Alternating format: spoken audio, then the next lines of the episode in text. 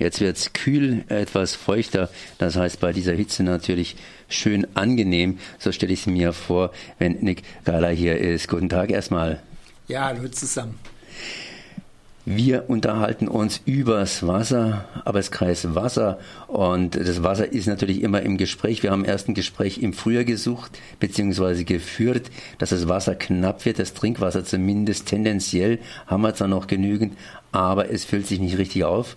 Und wir haben natürlich noch ein anderes Problem, das ist Nitrat im Trinkwasser. Und die erste Frage, machen wir es einfach mal ein bisschen historisch oder knapp historisch. Wie sieht's denn aus? Haben wir tatsächlich in diesem Frühjahr genügend Wasser gekriegt, um einigermaßen unsere Vorräte in unserem Gebiet aufzufüllen?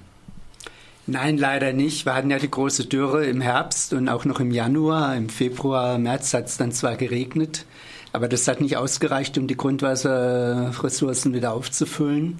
Und die späteren Regen, dann April, Mai, Juni, die haben erst recht nicht ausgereicht, weil ja jetzt die Pflanzen viel Wasser benötigen. Das heißt, das Regenwasser kommt gar nicht mehr durch bis zum Grundwasser, weil die Wurzeln alles Wasser aufsaugen. Das heißt, wir haben seit dem letzten Herbst immer noch ein beträchtliches Grundwasserdefizit. Ich habe vorhin gesagt, im Grunde genommen haben wir noch genügend Wasser, das heißt, da ist noch Reserve da oder wird die Reserve massiv angegriffen? Also die Reserven werden im Moment angegriffen, es hat sich nichts erneuert. Das heißt, wir leben im Moment sozusagen wassermäßig von der Substanz und sind dringend darauf angewiesen, dass beispielsweise mal eine Woche lang Landregen kommt. Das ist zwar für Erholung, Naherholung und so weiter nicht ideal, aber für den Grundwasserstand wäre es dringend notwendig. Jetzt sind natürlich die Bürger auch aufgeschreckt worden, nicht wegen dem Wassermangel, den fühlt man natürlich noch nicht. Sprich, äh, wenn man den Wasserhahn auftritt, dann kommt immer noch Wasser raus. Allerdings soll der Preis in die Höhe gehen. Und das hat natürlich für eine bestimmte Aufregung gesorgt. Und zwar, weil Nitrat im Trinkwasser drin ist, ist schädlich.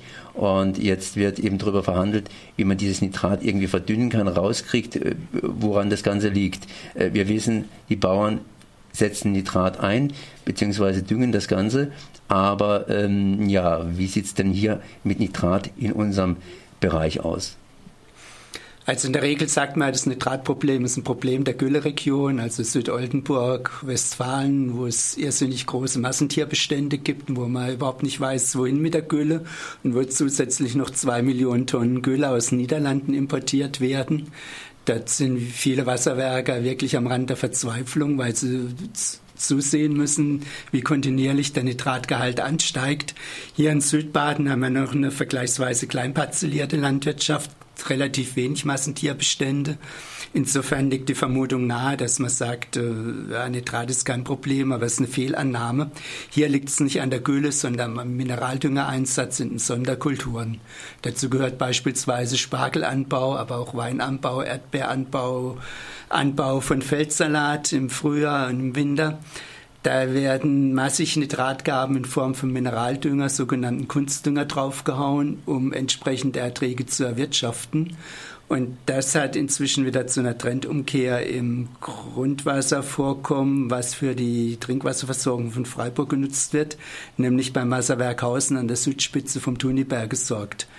Das ist der Baden-Nova AG über viele Jahre gelungen, in Zusammenarbeit mit Landwirten die Nitratkonzentration wieder runterzudrücken. Aber inzwischen scheint sich so einzupegeln, dass die Nitratkonzentration ärgerlicherweise wieder steigen.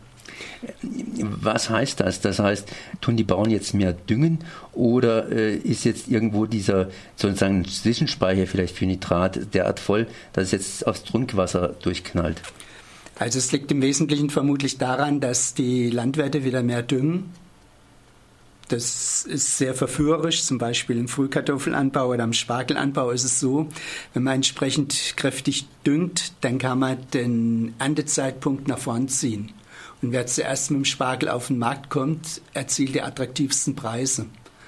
Und insofern lassen viele Landwirte alle fünf Grad sein lassen im Hinblick auf Düngeempfehlungen und düngen einfach zu viel. Und Baden-Nova kommt gegen diese Mentalität der Landwirte nicht an. Noch schlimmer ist es am Krotzinger Berg, auch wegen Sonderkulturanbau. Das ist schon Nitrat-Problemgebiet, äh, wo der Grenzwert von 50 Milligramm überschritten wird. Das ist in Hausen zum Glück noch nicht der Fall.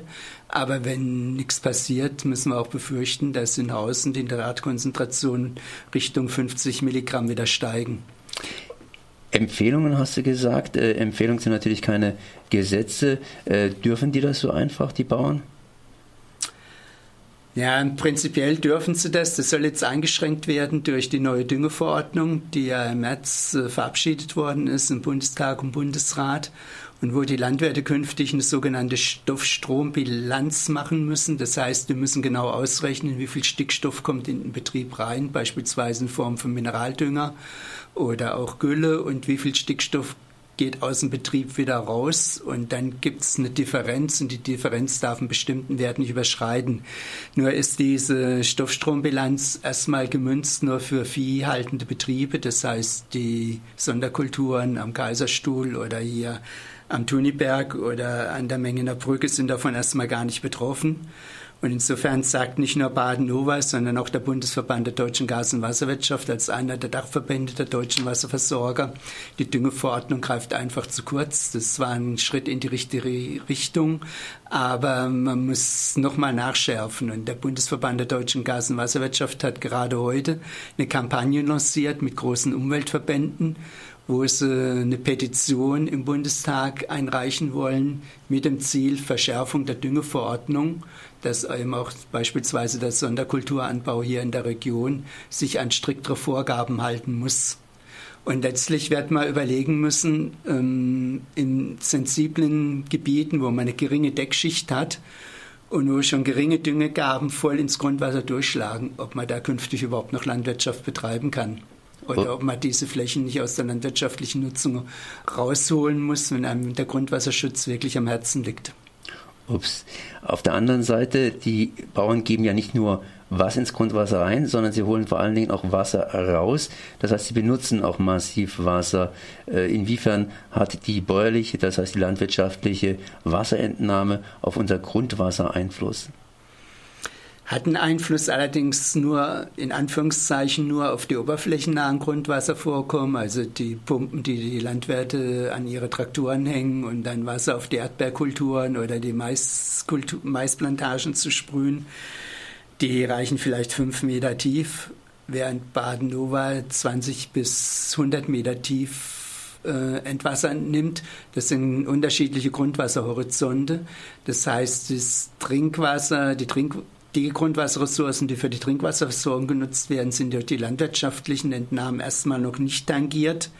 Kann sich allerdings ändern mit dem Klimawandel, dass die Landwirte dann, wenn die oberen Grundwasservorkommen erschöpft sind, dann auch tiefer bohren.